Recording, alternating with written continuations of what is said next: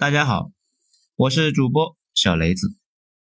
今天我们来讲一下嗜血的资本主义。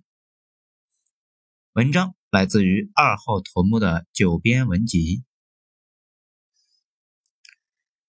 记得十几年前第一次看亚当·斯密的《国富论》，发现他一直在批驳行会、重商主义、贸易保护、教会等等。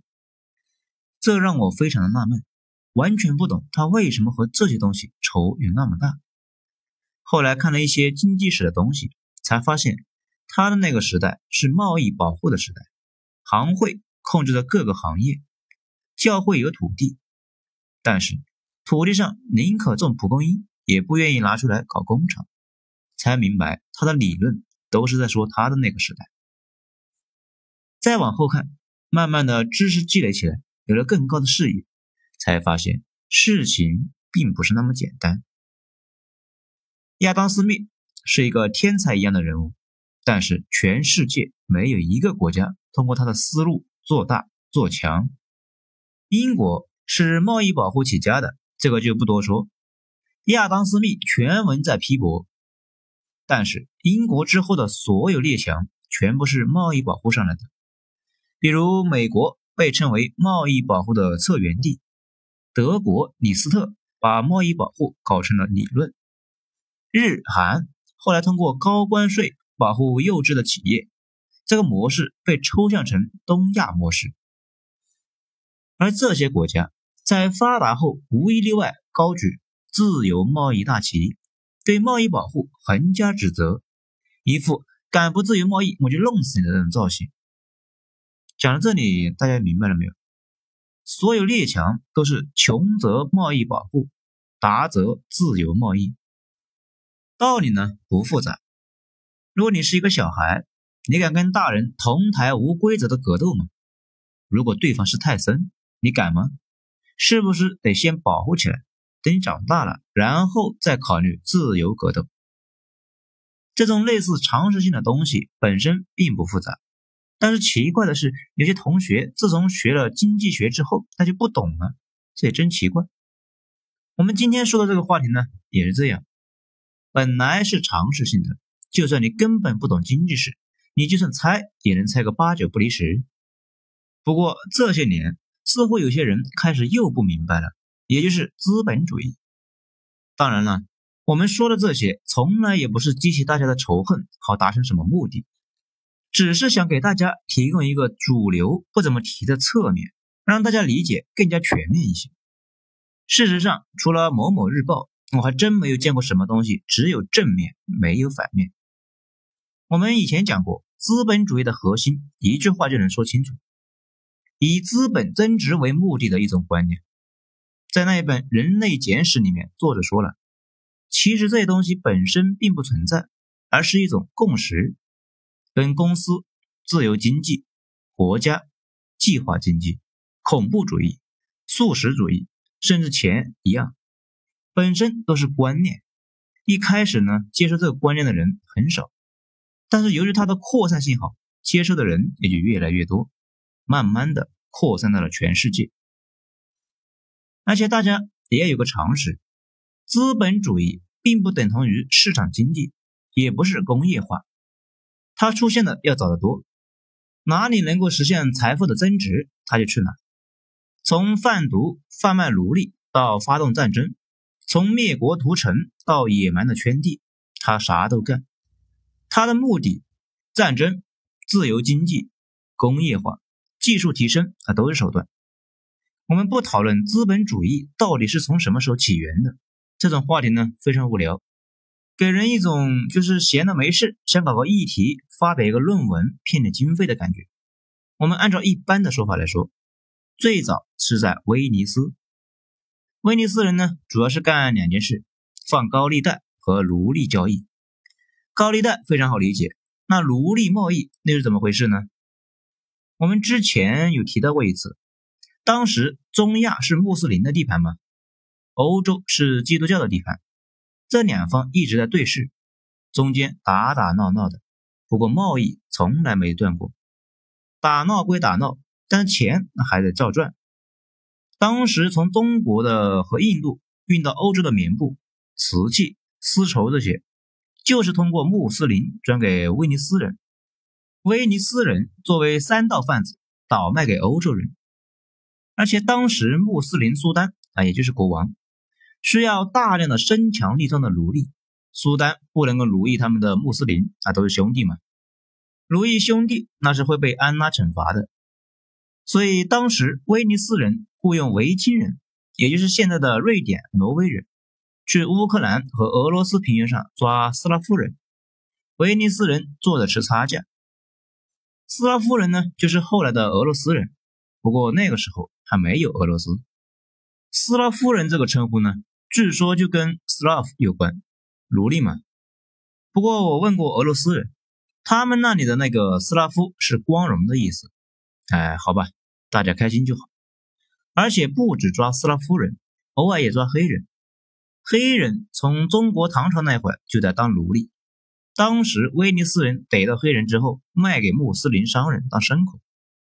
这些穆斯林商人带着黑人到处溜达，一部分还溜达到了中国唐朝做买卖。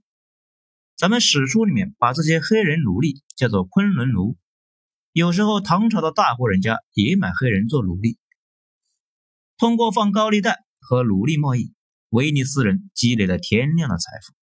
后来大航海开始之后，威尼斯人开始投资西班牙人、荷兰人、英国人去美洲扩展殖民地。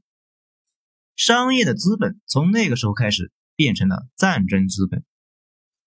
在这里呢，我们再重申一遍，其实我并没有觉得威尼斯人在道德上有什么问题，甚至资本主义本身也是中立的，并不邪恶，也不善良，只是从出生就追求自我增长，有点像病毒或者是钱，他们呢并没有善恶，只是在人看来有了善恶。那咱们继续说资本主义，可能跟大家以往了解的不一样的是，欧洲发现新大陆之后，一开始都是在忙乎香料啊、烟草这些，但是真正改变局面的一件事情却是棉花。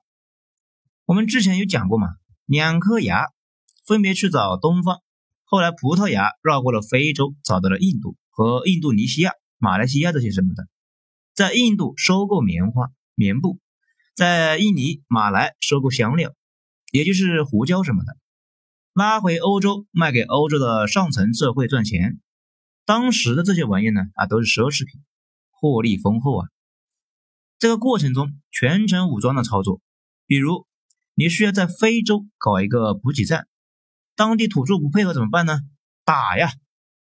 到了印度，当地的土著不做买卖怎么办呢？打呀！商船往来，海上掠夺怎么办呢？继续打呀！西班牙也一样，在美洲扩展殖民地，逼着当地的老百姓去给他们挖银矿、种烟草。但是种烟草或者是挖银矿，这个过程中最关键的两样东西，土地和劳动力，这两样呢，在现在也是生产的一个核心啊，都得通过武力来解决。当地的老百姓本来就可以自给自足。根本不想当拆迁户，或者是去银矿里面送死，所以西班牙人一贯的做法就是晓之以理，动之以情的去劝说当地人，要不听我们的去挖矿，要不就去死，赶紧选一样。所以那个时候的贸易就叫做武装贸易，想做买卖全程打打杀杀，打仗就得借钱，资本在这个过程中全程参与，并且不断滚动。讲到这里面，大家也就看出来了。回到本源去追溯到现在这轮的全球化，大家会发现，一切的起源都源于国家的暴力，是暴力打出来的市场。欧洲发现美洲后的第二个阶段是纺织业。我们大家呢，现在对纺织这件事情不太有感觉，但是如果追踪过去五百年的资本主义史，会发现这玩意那是主角啊，什么蒸汽机。火车、轮船、南北战争、印度殖民地、工业革命，啊都跟纺织有关，而且基本都是主因。甚至后来几乎所有的列强都是从谈棉花做起的。我们以英国为例，英国最早是给低地国家供应羊毛的。什么是低地国家呢？就是河南、比利时那几个货。在15世纪，荷兰、比利时的技术是全世界一流的。英国当时的主要任务就是在国内薅羊毛去荷兰卖，但是很快的就发现卖面粉没有卖蛋糕的赚钱，所以迅速调整了策略，不卖羊毛了，开始自己研究纺织技术，然后织布去欧洲卖。但是纺布技术从来也不是随随便便就能获得的，所以人类历史上第一次。大规模有决定性的意义的技术转移就发生了。在机器大生产之前，技术这个玩意呢，主要是在技术工人的脑子里面，就跟现在的某些手工艺制作品似的。所以那个时代的时髦是偷人啊，偷人不是那个偷人啊。英国反应过来，不能傻呵呵的专注薅羊毛，要搞生产，赶紧开始筹划自己的纺织，纺织技术。就从河南偷了一堆的技术工人，开始自己搞。很快，英国牛逼了，后起国家从英国偷人，比如欧洲的纺织棉花的技术，基本上是从英国偷的；纺织羊毛的技术是从欧洲到了英国，纺织棉花的技术又从英国回到了欧洲。所以，英国在一七二零年左右通过了法案，说谁要是跑到海外六个月不回来，那就别回来了，家产没收。这个法案一直持续了一百多年，直到技术凝聚在机器之上，单个人那是没卵用了，才不这么搞了。到现在，大家看出来没有？互相偷技术属于上古传下来的传统技术，就跟我们码农们互相抄代码似的，都是慢慢的抄代码起家，然后慢慢的就会了，然后别人再抄我们的。不过这项法律并没有什么卵用。美国的制造业之父塞缪尔·斯莱特就是个英国技工，把英国人最引以为傲、极其复杂的纺织技术带到了美国。他在美国是英雄，在英国是史上最著名的叛国者。而且这个人呢，到了美国第二年，美国就出台了专利法，防止别人抄他的。哎，真是个机灵鬼啊！英国把国策调整为纺织强国，改变了后来的一切。比如，为了多薅羊毛，英国的上层的资本家把自己家的土地和公共土地圈起来放羊，把农民赶出去自生自灭，这就是我们熟知的圈地运动。当然了，圈地运动中的广大人民群众痛苦，那是确实痛苦，但是客观上给英国提供了大量的廉价劳动力，劳动力廉价，英国生产出来的东西便宜，在国际上有竞争力。啊，有点像，啊，不要多想啊。随后，英国资本家在海外贸易中大规模从印度进口棉花制成棉布。其实想想就知道，纯棉的东西跟羊毛纺织成品的粗布衣服相比，连个吉娃娃都知道哪个舒服呀。随后，英国又调整了策略，自己生产棉布。这次的产业升级对世界的影响那是天翻地覆的。英国要生产棉布，但是质量死活就比不上印度，竞争不过呀，干脆武力解决。东印度公司在印度一系列操作，用武力灭掉了印度本土的纺织业，让印度安安心心的给英国提供棉花，英国纺成布去欧洲或者非洲卖。这个过程中，为了巨额的商业利益，商业资本开始放飞想象力。而且当时的英国不像现在这样法律严密，当时搞出一系列的人间悲剧，比如第一个问题，原料供应问题，棉花去哪找？整个欧洲啊都不能做棉花，所以英国纺织业刚起步的时候，主要是依赖印度进口。但是很快的，英国的那边工业越来越猛，效率越来越高，印度还是供应不上了。英国就需要重新想办法呀，怎么办呢？于是英国开始到美洲种棉花，美洲的人力又不足，那怎么办呢？奴隶呀，我的个乖乖，奴隶自西班牙人开始，英国人给冲到了高峰。到了十八世纪，形成了两个核心一个纽带：海外的种棉花地区，然后经过商队运到英国，在英国加工，而且纺织业带动了其他大量的行业。最高峰时，英国有一半的劳动力投资在纺织业，剩下的一半投在其他的支持行业，比如纺织机器需要工厂加工吧，海外护航的军舰需要大炮吧，那是不是得炼铁呢？炼铁是不是得挖煤？挖煤是不是得铺底胶铁轨呢？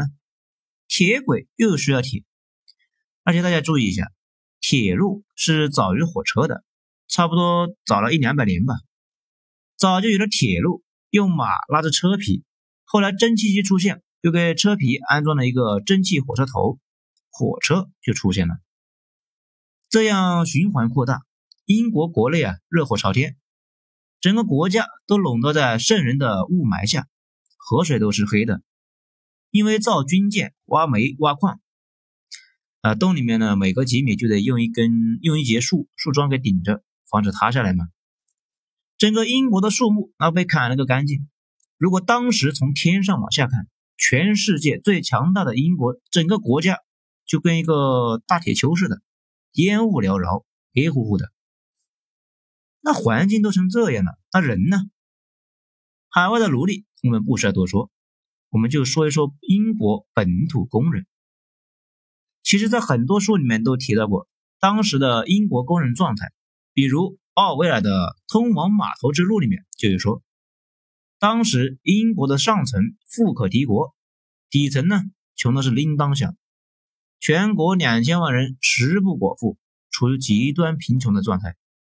到了一十九世纪初，英国的普通工人市民仍然过着全家住在一个卧室，就一张床，家庭乱伦，女儿怀父亲的娃，母亲呢怀儿子的娃，这种生活。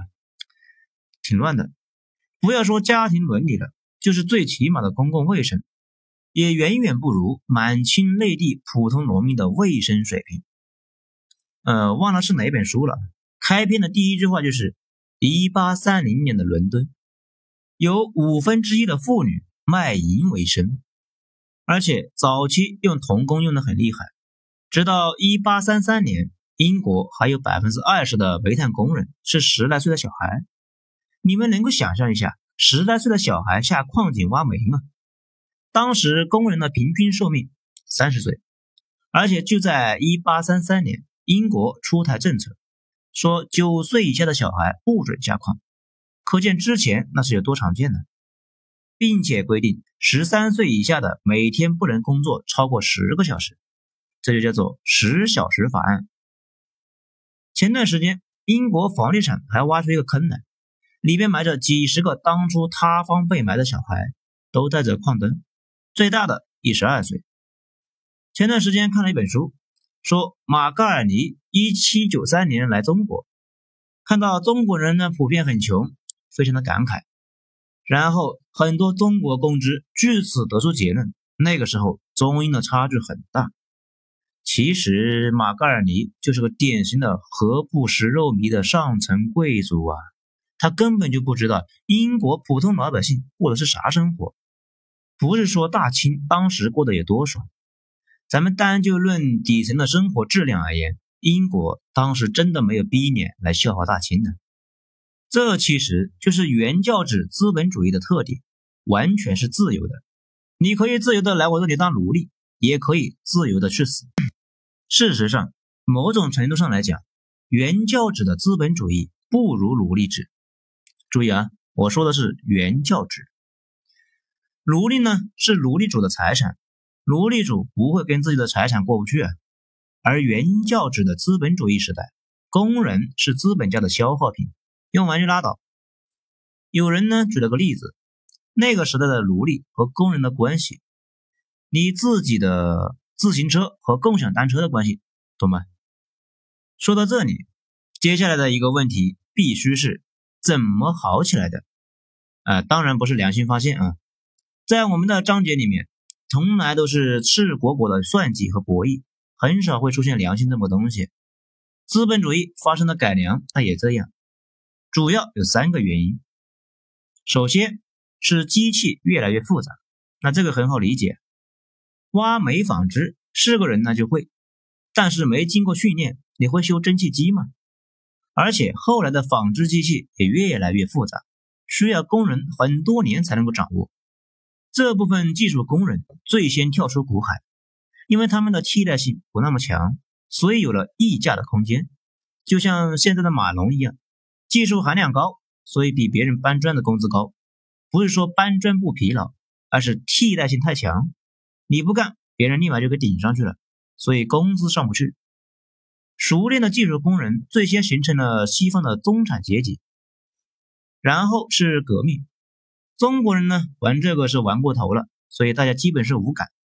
其实我们知道的八小时工作制，什么医疗保险、养老保险，甚至西方的民主制，一方面是西方各种运动妥协出来的，另一方面也是欧洲的上层目睹了其他国家的革命之后，各国开始心有余悸。立法强制资本家把部分的利润分给底层，防止底层活不下去来闹事啊！还是那句老话，资本家不怕革命，他们随时可以跑路，但国家怕。这也是我们一直说的，按照自然法则，赢则通吃，优胜劣汰。但是在人类社会里面，你那么干你也活不了，这就叫做政治。政治是经济的边界，你再牛逼。经济再发达，大部分人过不好，你也得死翘翘。我们之前有一篇，阿根廷是怎么从发达国家混战成发展中国家的，那说的就是这个事情。西方商人一直是依赖国家给他们用武力打通商道，开拓殖民地。他们依赖国家，自然国家怕革命，这种恐惧传导到了他们身上，所以拉破仑革命。一八四八年革命，巴黎公社，这些事一点一点对全局产生了影响。最后一点是向海外转移矛盾。那些年，欧美呢有个特点，每次经济危机就是开战的时候。这个习惯一直持续到二十一世纪。比如我们前面讲过的两次鸦片战争，都是欧美经济危机时期，去海外抢点殖民地啊，去中国开几个商业口岸。把矛盾给转移出去，等到全世界殖民地都抢光了，再抢呢，就得列强之间的互相抢，所以就有了英法七年之战，有了世界大战。就这样，在这三驾马车的带动之下，原教旨资本主义一点一点过渡到了现在的改良资本主义。不过到现在，全球三大黑市交易——人口、军火、毒品，依旧是资本的搭台。黑帮唱戏，为了利益践踏人类所有的法律。军火和毒品呢，很好理解。人口贩卖这件事情，大家可能不清楚。这是一个每年两百万人被贩卖的超大型地下市场，直接利润三百二十亿美元，大概有五百条地下线路的样子。BBC 搞过一个专题，介绍说有完整的地下产业链和跨国财团支持的这个东西。你要是想去碰这些产业，不用等警察抓你，可能被行业内部就给干掉了。最后，咱们还得重申一遍：资本主义无疑是一种能够把世界变得更好的东西，它可以拓开贸易路线，可以提升科技水平，可以创造出史无前例的财富。但是，它本身是一只猛虎，吃人的那一种。我们尝试了解它的时候，好的做法是。知道它全部，而不是只知道一个面。